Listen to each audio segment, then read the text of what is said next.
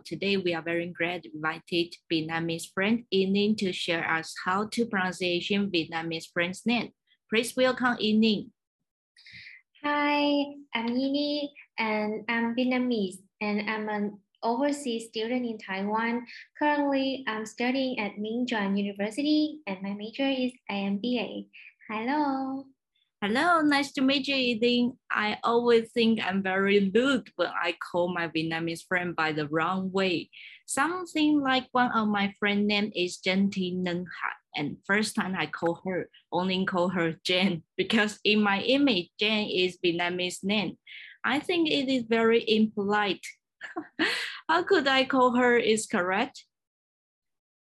And um, when we and when we saw Vietnamese friend name, how could we know which part of one is first name and which part of one is last name?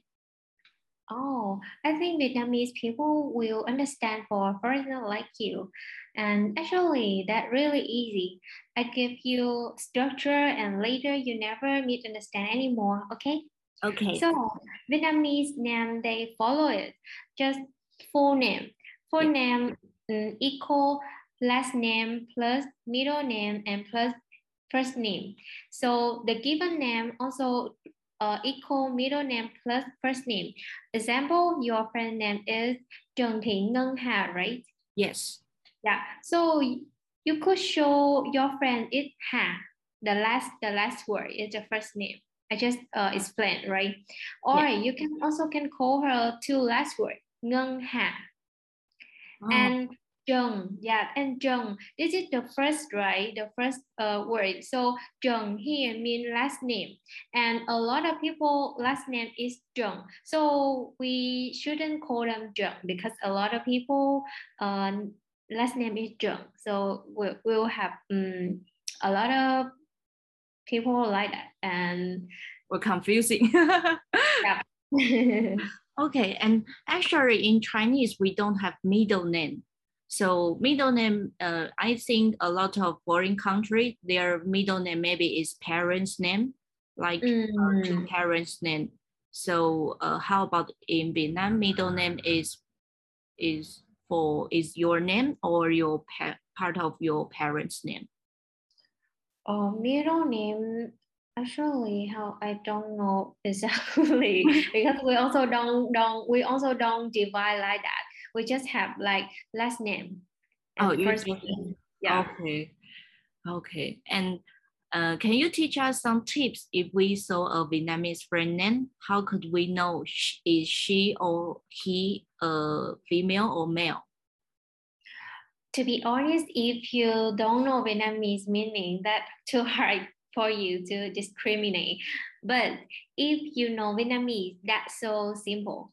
In Vietnam, man name meaning usually manly, strongly, like Long. Long uh, in Vietnamese name is like a dragon. Yeah, yeah. you feel dragon really uh, power, right? Yeah. And man, man meaning Vietnamese is strong. Yeah. Yeah. Yeah. And G G uh, usually uh man name also uh have name is G and G here mean intelligent smart. Mm. Mm, yeah. And woman name, woman name meaning uh sweetie and softly, like Hoa, Hoa mm. means flower, and Yun, Yun mean grateful, or Nhi, Nhi mean tiny, like that. Mm, cute, cute name like oh. that. I think mm. when I hear your pronounce, I think uh this this name is similar like uh Mandarin, like long long is long is a yeah. is a dragon and yeah also like china oh yeah. chinese sorry Hoa is also flower and the yun i don't know uh, when i write write to chinese for you i don't know how to write this in chinese mm -hmm. but when you pronounce i think i got a chinese later and i will give to you later i think okay. it's the same yun yun oh yeah, it's also the graceful. Mm. But me, me, me, I in my head I I, I have no idea. no no Chinese later. yeah. And actually, I have a lot of Vietnamese friends called the same name. If they are in the same class, how could we call someone who has the same name in this situation? Um, we have two ways. We call her, him by given name or first name plus last name or last name plus first name as well. Uh, example, your friend name again is Trần Thị Ngân Hà, right? Yes. And another another name is Trần Thị Thu Hà. So we can call them like Ngân Hà and Thu Hà. Different already, right? Yes. And the second way, second way is Hà Trần and Hà Lê, like that. Oh. Mm, Like uh, it's a be a case. Uh, and another way, me and my friend usually use that more interesting. We call name plus personality or appearance.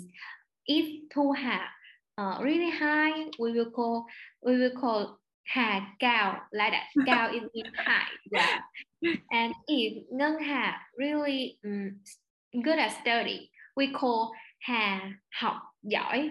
Học giỏi that means uh, study hard, really study really hard. Like that. Oh, it's very interesting. Uh, I think inter- maybe it's a cute it nickname. yeah, yeah, yeah, yeah. We also uh, can do it.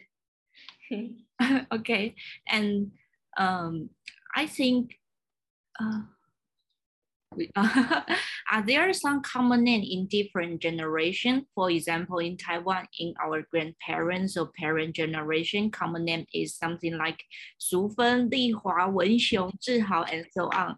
And in our friends, common name is something like Ya Ting, Yi Jun. And by the way, in Taiwan, we call common name is Cai Qia Mia. That means market name. How about in Vietnam? Mm, in Vietnam, in our grandparent or parent generation, common name for boy, they usually uh, middle name is always put Văn, and for girl, middle name is Thị. And that situation more than 95% in their generation. Uh, and my with my generation, uh, it still have, but that changed a lot. They don't put Thị or Vang because young people feel that too healthy, too similar. So they don't put that word anymore. Mm, just, I also give you example before like uh, we have named like Văn Quý, Văn Đạt, Thị Hoa. So right now they don't use Văn. They will put another like Phú Quý, Tuấn Đạt, Thiên Hoa. You you feel different already, right? Yes. Yeah, I- they don't use it anymore. Mm. Okay, so I think there's a symbol in this uh, situation, and Mm. we think sometimes foreigner mispronounce like a Mhm. Vietnamese name. Like me, I think there will be a big mix-up. Could you Mm. make some example? Have you ever made? Uh, my experience, so a lot of time foreigner get in trouble when they couldn't speak Vietnamese name right away. And I remember my teacher, uh, my, my English teacher, he couldn't speak Vietnamese. So he translated to English for he easy to talk. And you know, when they call it like in the class, my friend name is Nhật Nam, Nhật Nam. And he called not Nam. He called not Nam, just really, really same, but he also felt like, like that. And when he called Wen Long, we don't know Wen Long is who, Wen Long is what. Don't have the word Wen Long. But oh my god, that time he he tried to translate that means my friend Wang Long. Oh, Grano, Weno. Grano Oh, is difficult, hard to pronounce. and in my class also have two people name is Phong. So you also ask me, so how have two people the same name? How can? Yeah, so we call Phong. Uh, by the way, last name plus first name, and my my my name Phong is uh Zheng Phong. We call him Zheng Phong, and he usually um teacher usually call him like transform, transform.